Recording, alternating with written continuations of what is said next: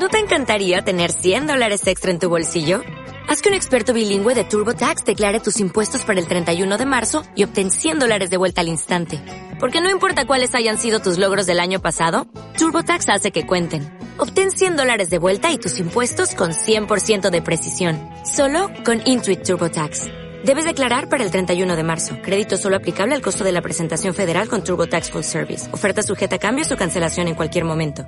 Bueno, bienvenido Ramón. ¿Cómo Gracias estamos? Ernesto. Muy bien, muy bien. ¿Ustedes? ¿Vos cómo estás? Muy bien, muy contento de estar de vuelta. Me tocó estar afuera unos días, pero aquí estamos de vuelta aquí al pie del cañón. Meta. Listos para compartir tu columna, porque además tenemos hoy un autor interesante. Sí, creo que es un autor que, que va a gustar. Antes de, de arrancar, déjame decir algo eh, personal, pero bueno, creo que se justifica. Eh, déjame mm, dedicarle toda esta columna eh, a mi hija Gabriela, Ajá. que hoy dentro de un ratito cumple 20 años. Ah, bueno, le mandamos un saludo desde aquí. Meta, muchas gracias. Buenísimo. Un, un beso grande para ella.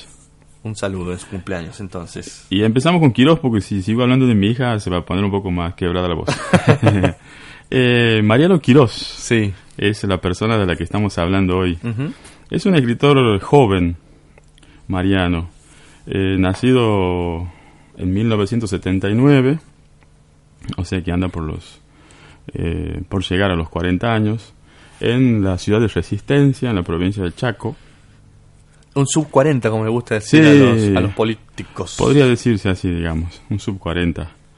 Es un cuentista y novelista y además un editor. Eh, bueno, la, la- vos habrás notado, la, la gente habrá notado que, que buena parte de los escritores que hemos estado discutiendo acá tienen también ese otro costado de la edición, ¿no? Como una forma de procurarse ellos mismos con su autogestión un mercado para su propia, pro- propia producción. El caso de, mm, de Quirós no es la excepción. Dirige con Pablo Black eh, el sello editorial Colección Mulita. Eh, ¿Es una colección de, de chaqueña o es nacional? No, es una colección eh, que trata de abarcar producción chaqueña y nacional también, dentro de lo que se puede, o nacional, digamos. Claro, siempre- Sobre todo regional, ¿no? Claro, claro, siempre cuando uno... que, que- que es, digamos, la zona que está siempre necesitada de, digamos así, de una- un lugar donde editar y publicar. Tal cual, tal cual. Ahí va la pregunta, porque cuando siempre que, que nos encontramos ante un autor de provincia sale la pregunta, ¿no? ¿Desde dónde escribe y para quién Mm. escribe? Sí, ahí, ahí vamos a tratar de, de- de ver, digamos, desde dónde escribe con, con la lectura de uno de sus, de sus textos. Autor de cuentos como la libros de cuentos como La luz mala dentro de mí, que, ganó en el 2014 el primer premio en el género cuento del Fondo Nacional de las Artes. Autor de novelas como Robles, Torrente, Río Negro, Tanto Correr. La última, que se llama Una casa junto al tragadero, que es eh, el de- eh, mereció el decimotercer premio Tusquets, editores de novela del año 2017, Ujú. y una anterior, un par de años antes, que es de la que vamos a charlar un poco más hoy. Eh, es una novela breve, se llama No llores, hombre duro. Buen título, ¿eh? Buen título, sí. También premiada, premio obtenido, por ejemplo, en, la, en el Festival de, del Policial Negro, en la Semana Negra de Gijón, ¿no? en 2013. Ujú. De modo que ahí nomás ya nos estamos orientando hacia, eh, hacia un punto de entrada de la novela que es el género. Eh, es una novela con una densidad de significados, una variedad de significados que se pueden analizar. Ramón, antes, antes que te, disculpame que me, que me meta, pero antes de que vayas a, a eso, algo que a mí me parece importantísimo resaltar, es que es además una novela editada por una editorial universitaria, Exacto. ¿no? Una Exacto. universidad hermana, vamos a decirle, sí, sí, sí. de Exacto. editorial de, de Villa María. Exacto. Eso nos alegra especialmente. Por ahí empezamos justamente, porque mm, decía, eh, si bien la novela tiene muchos lugares por donde ingresar para leerla, para interpretarla, para proponerla, para proponer una forma de, de verla, una de las que vamos a, una de ellas y la que vamos a usar nosotros acá es la del género que utiliza Quirós para construir No llores, hombre duro. Y ese género tiene que ver con el policial. Una novela policial con sus particularidades eh, en América Latina. Hay que decir primero, claro, eso que estás diciendo vos, que es eh, está publicada por Edubim, ¿no? la editorial universitaria de Villa María, que es una editorial que arranca en el 2008. Es una editorial joven, digamos así, dirigida por Carlos Gacera, y que tiene, entre otras colecciones, una que se llama Tinta Roja, de la cual eh, forma parte la, publicación de Quirós, eh, que está dirigida por Fernando López, que es un escritor también de policiales eh, cordobés, ¿no? El nombre de la colección ya nos pone en, aviso acerca de cuál es el género que esta colección alberga, ¿no? El, género policial. Tinta roja alude de algún modo al, color de la, de la sangre, como una forma de representar el crimen que el género policial incluye, ¿no? Eh, el género policial es un género mm, que tiene su nacimiento en el ámbito anglosajón, allá en el siglo XIX, mitad del siglo XIX, con Poe, ¿no? Edgar Allan Poe, que es autor del, del, muy famoso Los crímenes de la calle Morgue, que pasa por ser el, cuento fundacional del género. Eh, es, un es un cuento que de algún modo sintetiza lo que se conoce como el género policial clásico de enigma, porque el eje del, del género eh, es justamente revelar, develar el enigma de quién mató, quién cometió un determinado delito. ¿no? Después, si bien Poe es el fundador, después aparecen en escena escritores como Arthur Conan Doyle, Agatha Christie, no Chesterton, LeBlanc, eh, que son del ámbito también eh, anglosajón, eh, Inglaterra particularmente, y que los llevan a la consagración al género.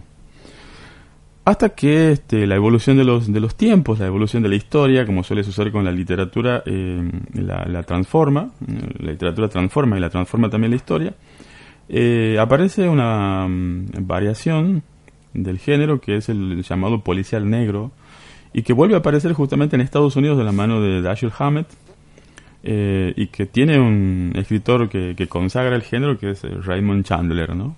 nombres seguramente muy conocidos por la por en general por la gente. Sí, sí, sí, sí. Autores clásicos del clásicos, exactamente.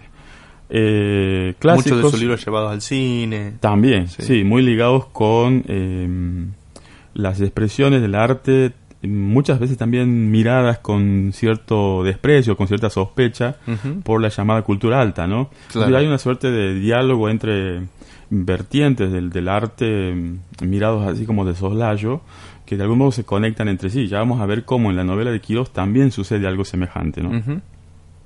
Arranco por hablar del, del, del, género anglosajón y de su, y de su nacimiento porque es importante tener en cuenta mm, que, si bien con sus particularidades, el, policial de Enigma es un policial en el que el detective se mm, destaca por su astucia, por su inteligencia, por su capacidad de análisis, por su perspicacia. Eh, es también un detective que se enfrenta con el delito por entretenimiento, ¿no? como un modo de desafiar su propia inteligencia frente a la inteligencia del, del criminal, al que, es presentado de algún modo con cierta admiración. En cualquier caso, el, detective resuelve la, el, enigma siempre alejado de la violencia, es decir, no, no, de ninguna manera él se acerca mm, a, las calles, no, no interviene en las calles, no, no, se, no se expone, no corre riesgos, y termina como el, el, género quiere, de algún modo restableciendo el orden, ¿no?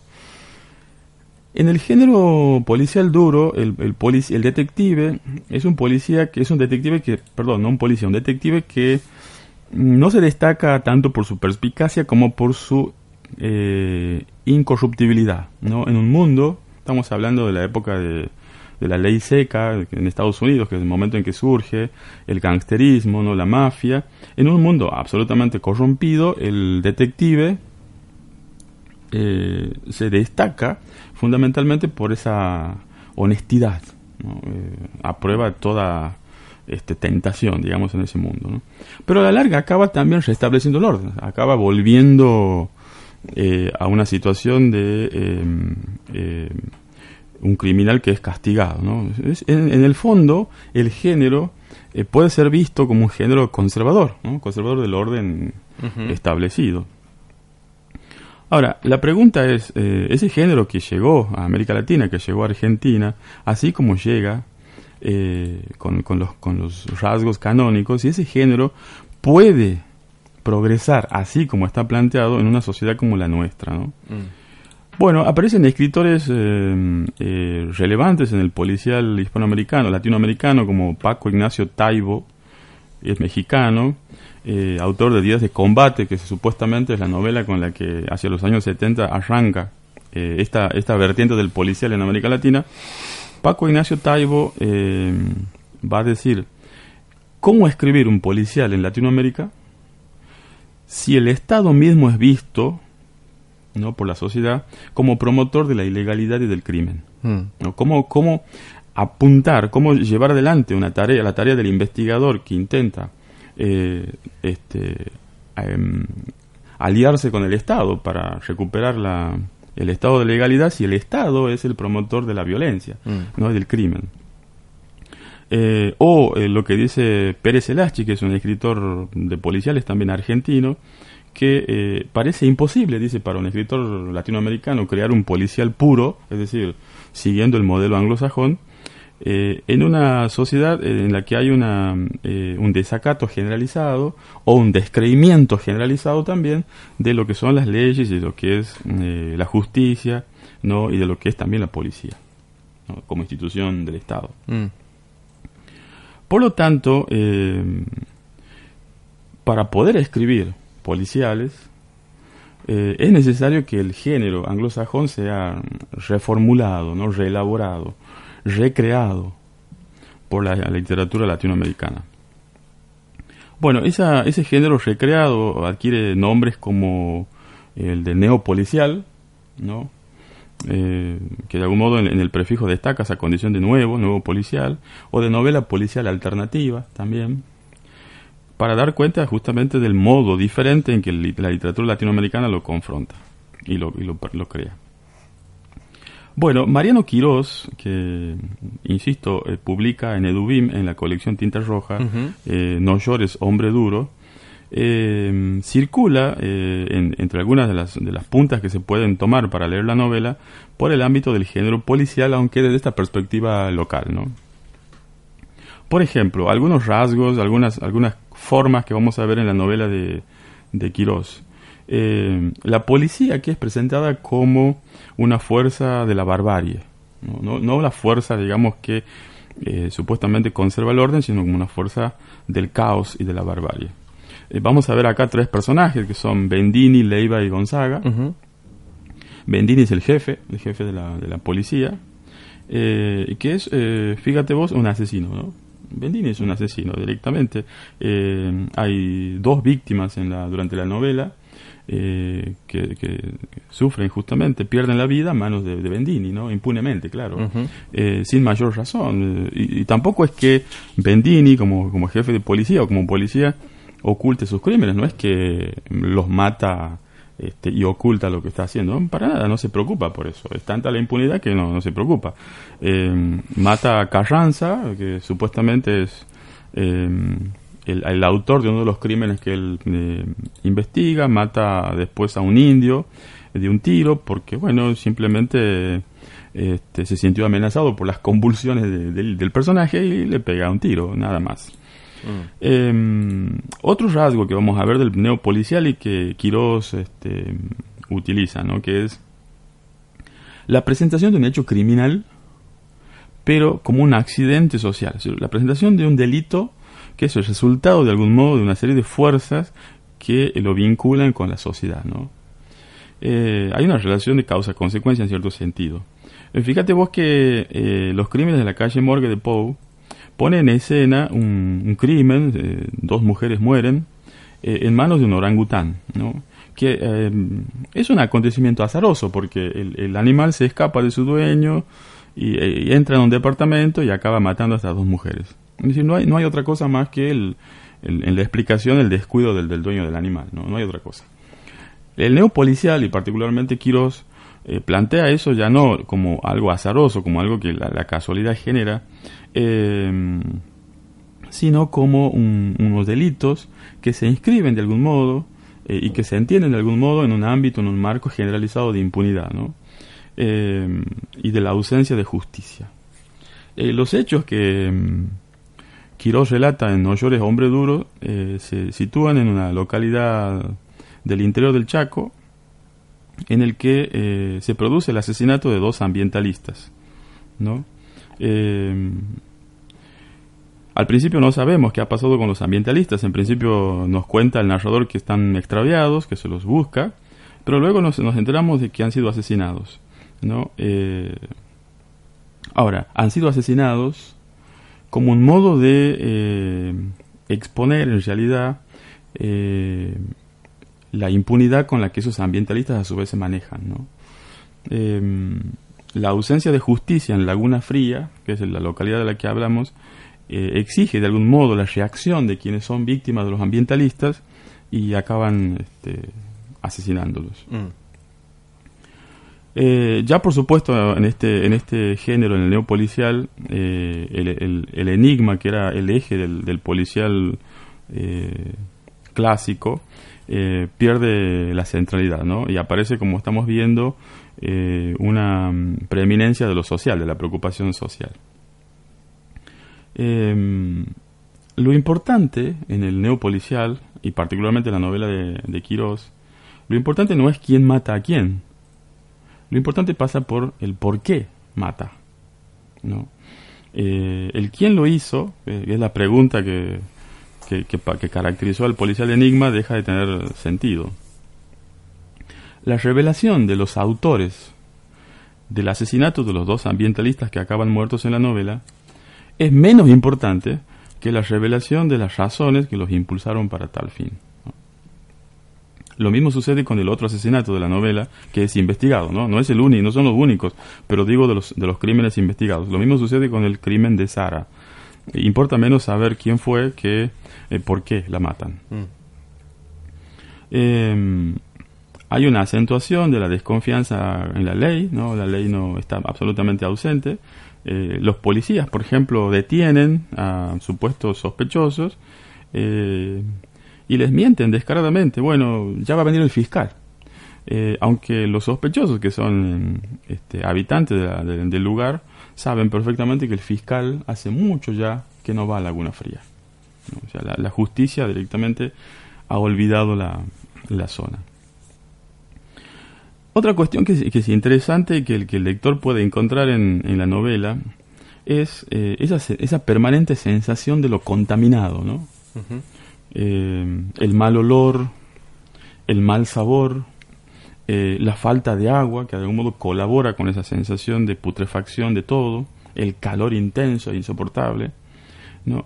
En todo momento está ah, presente esa mezcla de eh, percepciones sensoriales vinculados con eh, lo maloliente, ¿no? y parece ser en el fondo un modo de denunciar la corrupción de un sistema sin remedio sin remedio, sin posibilidad de salvación. Em, uno de los episodios eh, que la novela expone es justamente cómo em, la, la, esposa del intendente muere eh, víctima de em, el entrecruzamiento, la, la, conexión mal realizada de caños que hacen que los líquidos cloacales se mezclen con el agua potable, que no, no la tienen, en realidad en Laguna Fría lo tienen escasamente, se mezcla con los líquidos fatales, con líquidos cloacales y entonces la mujer termina muriendo envenenada de algún modo, ¿no? Ahora, eh, ¿por qué en Laguna Fría no hay agua potable? Bueno, no, no, no se, no se dice, porque el intendente en realidad eh, parece estar ocupado en otras tareas, parece estar ocupado, por ejemplo, en que su hijo haga algo productivo, eh, y su labor de intendente está dejada de lado. Entonces, eh, permite tranquilamente que la, que la Fundación Vidas, que, son los la fundación que envía a los dos ambientalistas que en principio están perdidos en la novela, eh, comercie con, la, con el agua. Es decir, no, como no hay agua potable, la Fundación Vidas eh, se procura un ingreso económico vendiendo el agua potable en, eh, en, bidones, en, embotellada, y vendiendo o alquilando los dispensers. Eh, ahora, eso no es lo, digamos, lo más delicado de la denuncia en relación con el sistema, ¿no? Porque la Fundación Vidas, además de, de, presentándose, en fin, en realidad como una organización eh, que defiende el ambiente, aunque no tenga fines de lucro, aparece acá como una empresa que además de explotar la venta del agua, explota la eh, prostitución. Eh, en Laguna Fría hay un, lugar significativo, uno de los que, se nombran de la, de la, de la localidad como centrales, que es el, el, cabaret de la localidad. ¿Laguna Fría es, un lugar real en el Chaco o es imaginario construido por...? Es, es construido por, por, por Quirós. Em, de nombre, ¿no? Me imagino, pero tendrá tantas cosas de tantos pueblos. Claro, no, no, no, tiene, digamos, hay una, hay una, esa preocupación social de, este neo policial supone que em, hay una, un reflejo, si se quiere, eso entre comillas, ¿no? De la realidad. Sí. Decía, no es lo más grave de la Fundación Vidas, porque eh, opera como una institución empresarial que además de explotar la venta del agua, explota la venta, la, prostitución. Y para mm, inventarla, para, para explotar la prostitución, eh, hay un crimen previo, que es la trata de blancas. Mm. Es decir, el, quiero decir, eh, el secuestro, ¿no? un secuestro mentido, por supuesto, con la promesa de, de traer las chicas a trabajar en, en empleos como casas de familia, eh, el secuestro de, mujeres desde el Paraguay, por ejemplo, y el ingreso a, Argentina. De hecho, una de las mujeres que protagoniza la novela, que es Sara, que, termina asesinada, la novela arranca justamente con el hallazgo del cadáver de Sara. Em, es una mujer traída del Paraguay, ¿no? con la mentira de, bueno, de un trabajo de otro tipo. Em, jueces y políticos están evidentemente em, actúan en connivencia con los criminales. ¿no? Eh, ante la inacción del intendente, ante la inacción de la policía, ante la inacción de la justicia, entonces eh, parece que la impunidad es la regla y todos hacen lo que, lo que les conviene y sacan provecho de esa situación. Te decía hace rato que, el, policial es uno de los, de los géneros, eh, por lo general, mal visto dentro de los géneros, no sé si mal visto, pero sí visto con cierto desdén, ¿no? Por la cultura alta. Y por lo general eh, suele asociarse, en el, caso del neopolicial, se asocia con otros géneros también vistos así como de reojo por, la, por esa cultura alta, ¿no? Por ejemplo, la música popular. Claro. En el caso de, de Quirós, eh, para, la, para Laguna Fría, inventa un personaje que se llama Bebo, eh, el hijo del intendente, dicho sea de paso, eh, que tiene un extraordinario, tiene un proyecto, un deseo, mejor dicho, aprender a escribir literatura. Pero él quiere aprender a escribir literatura porque quiere escribir chacareras. él, es un fanático de, las chacareras, digamos.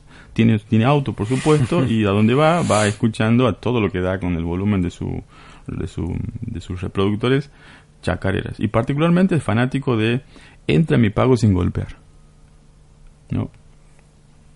Ahora, eh, acaba finalmente eh, produciendo una chacarera trunca, no por el género, sino porque en realidad eh, está constituida por un par de estrofas, no, no, alcanza nunca a completarla, que al principio parece ser una, una, mala versión de, mm, de una chacarera, pero que acaba siendo un elemento crucial en la interpretación de la novela, porque en el cierre de la novela, no voy a revelar el desenlace en realidad, pero sí el sentido del cierre. El cierre es uno de los versos que escribe mm. Bebo en su chacarera y que dice así, mi pueblo es un silencio que por las noches se siente. Eh, digo que es importante porque toda la novela está trazada en términos de una, un análisis crítico de una sociedad con todas sus sus carencias y sus miserias, ¿no? Y esa noción del silencio en un pueblo que eh, debería hablar y no habla mm. y que acaba siendo cómplice por acción, por omisión, es significativo. Eh, y habría que pensar, preguntarnos también en ese sentido, eso podría ser otra variante para ingresar en la novela. Eh, cómo Quirós se, se, planta frente a la noción de crítica literaria eh, y cómo la crítica literaria es capaz de eh, generar, construir escritores o un mercado para esos escritores. Eh, porque hasta cierto punto, digamos, se puede pensar también, como suele pensarse en, las, en el género chacarera, por ejemplo, como un género festivo, bailable, pero no un género en el que se puedan eh, echar a circular ideas eh, críticas de una sociedad, ¿no? Bueno, Bebo, que es un escritor, este, digamos, penoso como escritor, produce nada menos que ese verso que es significativo para toda la novela, ¿no?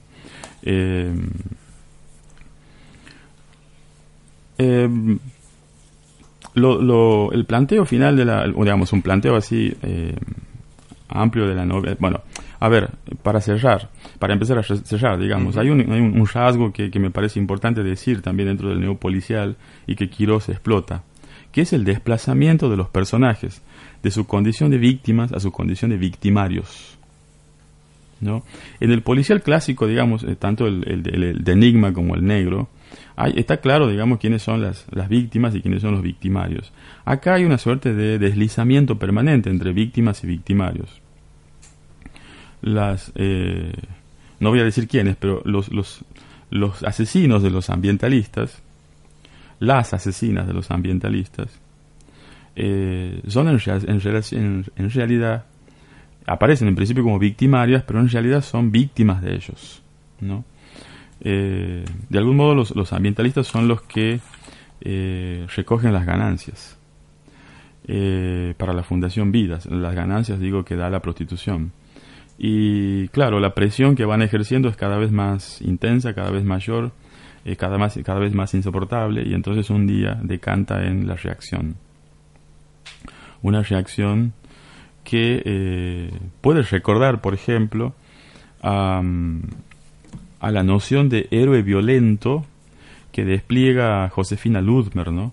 Eh, Ludmer habla del héroe violento para señalar al héroe que eh, reacciona con violencia frente a un acontecimiento previo de violencia que deviene del Estado.